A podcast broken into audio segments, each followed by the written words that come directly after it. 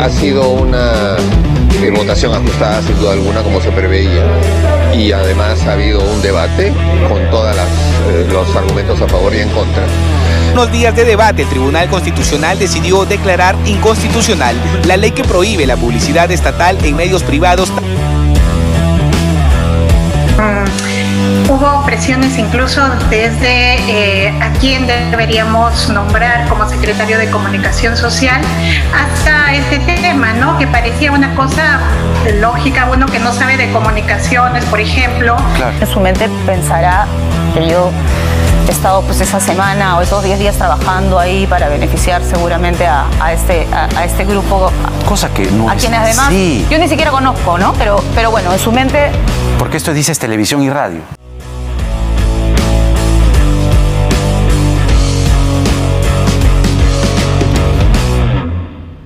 Hola amigo Pulpín, bienvenido al programa. Soy Raúl, como siempre. Antes de empezar, dale clic a ese botón, golpea la campanita, recuerda que estás aquí bajo tu propio riesgo y que puedes apoyarnos también en patreon.com barra Raúl como siempre y en nuestro podcast en Spotify.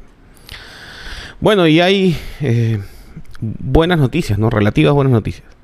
Porque como ya empezó la invasión a Ucrania, ya no tienes nada, nada de qué preocuparte. Nada. Entonces, em, bueno, ya empezó, listo.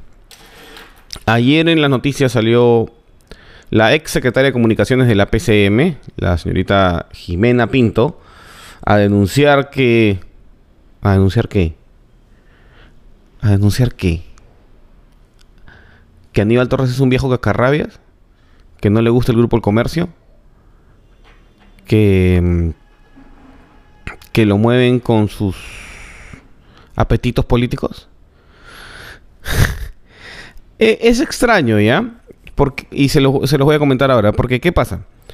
Jimena Pinto, según sus propias palabras, según lo que yo entendí, ella llegó al gobierno de la mano de Aníbal Torres, ¿no? Ella había estado trabajando con él en el Ministerio de Justicia.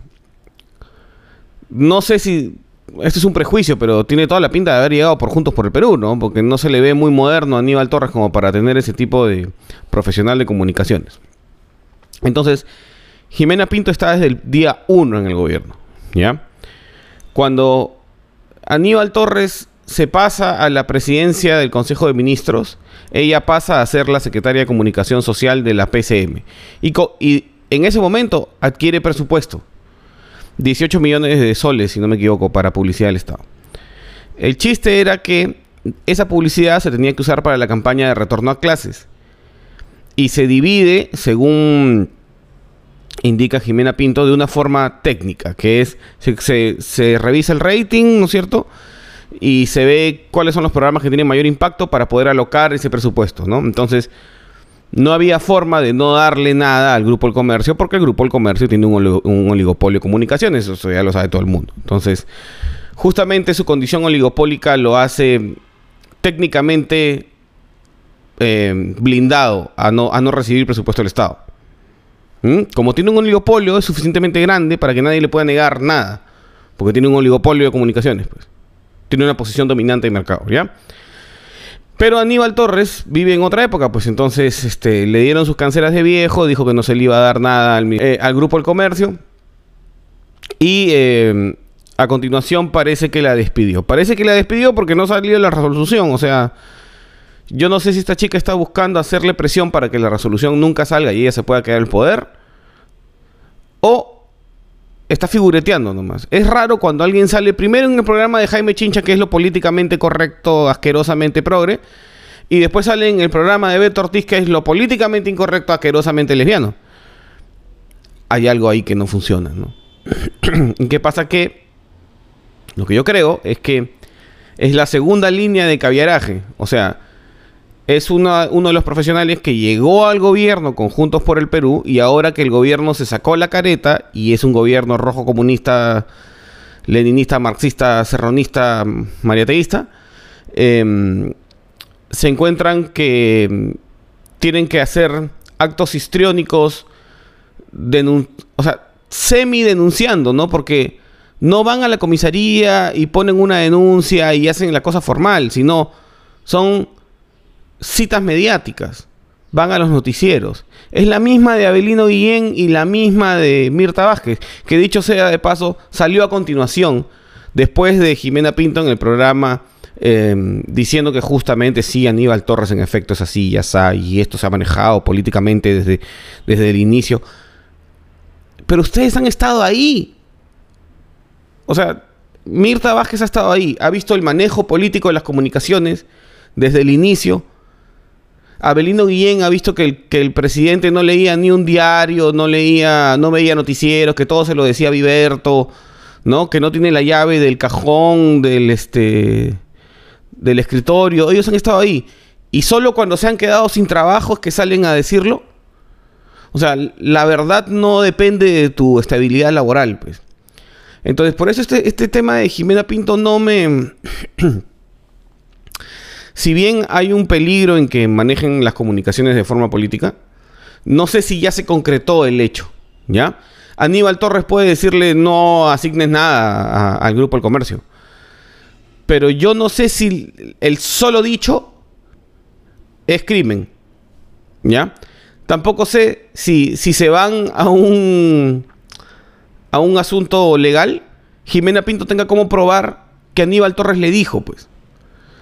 ¿Mm? Porque estamos acostumbrados a crear narrativas nomás. ¿No? Entonces, alguien va a un, a un programa con, con rating, un programa de opinión, dice Aníbal Torres me dijo, o X me dijo, ¿no? O Keiko sabía, ¿no? Y, este, y eso se vuelve la verdad. Y claro, no hay ningún sustento legal, no hay ninguna acción legal que ponga, que ponga, ¿no? Tu plata donde pones la boca. Entonces, yo puedo decir que a mí Aníbal Torres me dijo que, este, que lo habían abducido extraterrestres y lo que hay es una invasión de reptilianos en el Perú y ellos quieren evitarlo. Y para eso van a romper la constitución y van a usar los fondos en lo que ellos quieran. No se trata de lo que yo diga, se trata de lo que pueda probar. Y ir a un canal de televisión no lo vuelve una prueba. ¿Se entiende? El único que puede realmente hacerle problemas a Aníbal Torres es el Congreso, pues, y hay un juicio político. Pero el juicio político no puede estar basado en los, en los dimes y diretes de los empleados que salen porque, porque sus jefes políticos han sido retirados del gobierno. O sea, los caviares más grandes pierden la chamba y los caviares más chiquitos empiezan a renunciar haciendo escándalo. Y ahí es cuando salen a denunciar, entre comillas, porque no es denunciar, es chismear en los canales. ¿Así funciona? Denunciar es cuando vas a la comisaría, haces una denuncia, ¿no? Vas a la fiscalía, no sé qué, mandas un oficio para que se abra una investigación. Eso es. Lo otro es chisme. O noticia, ¿no? Noticia y chisme, la diferencia es así. Entonces, este tema de Jimena Pinto creo que hay que mirarlo con pinzas, porque si bien es cierto, es súper peligroso que el gobierno esté manejando con visos políticos las comunicaciones, no es que no lo hayan hecho antes, y no es que esta gente esté denunciando porque le importa la integridad del periodismo y las comunicaciones. Lo están denunciando por lo que quieren es bajarse al gobierno que les ha quitado el plato de frijoles. Y en ese sentido se encuentran pues con, con la DBA que quiere lo mismo. Y así no se puede llevar un país. No, no es justo, no está bien. Miren las cosas con calma. Miren las cosas con calma. Que estén bien.